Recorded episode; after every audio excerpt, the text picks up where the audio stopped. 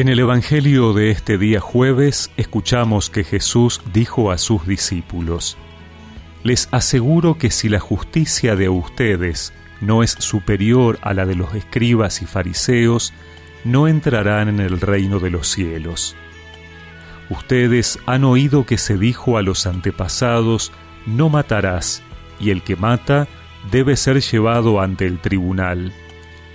Pero yo les digo que todo aquel que se irrita contra su hermano merece ser condenado por un tribunal, y todo aquel que lo insulta merece ser castigado por el Sanedrín, y el que lo maldice merece la gehenna de fuego.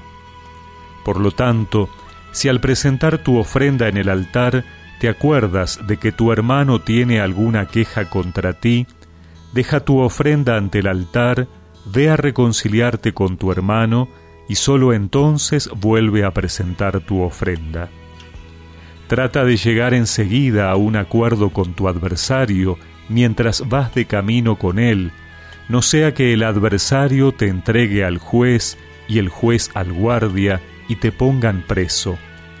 Te aseguro que no saldrás de allí hasta que hayas pagado el último centavo.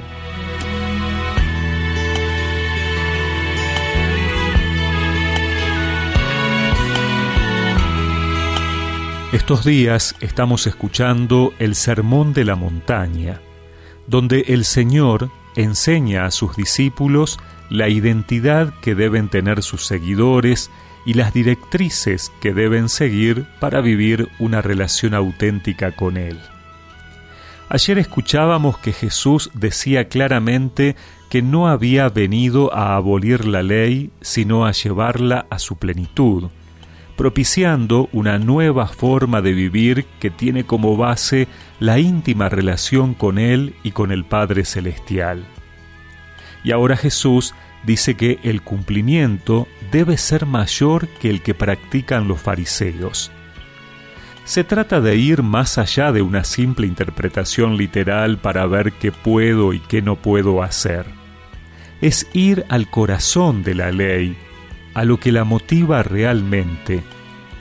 Por eso, no matar no es sólo no quitar la vida física de una persona, sino todo aquello que destruya su dignidad en todas las dimensiones de su vida y de manera particular lo que corte el vínculo fraterno, la relación de hermanos.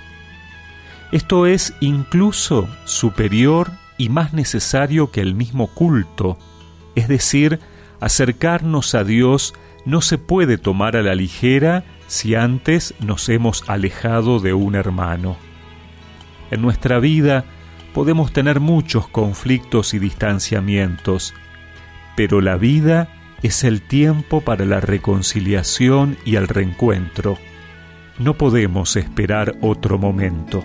Si al presentar tu ofrenda ante el altar, ¿Te acuerdas que ofendiste a tu hermano? Anda y reconcíliate con él. Luego vuelve y presenta tu ofrenda. Si amas a tu enemigo, tu ofrenda me agradará. Si al presentar tu ofrenda ante el altar, ¿te acuerdas que ofendiste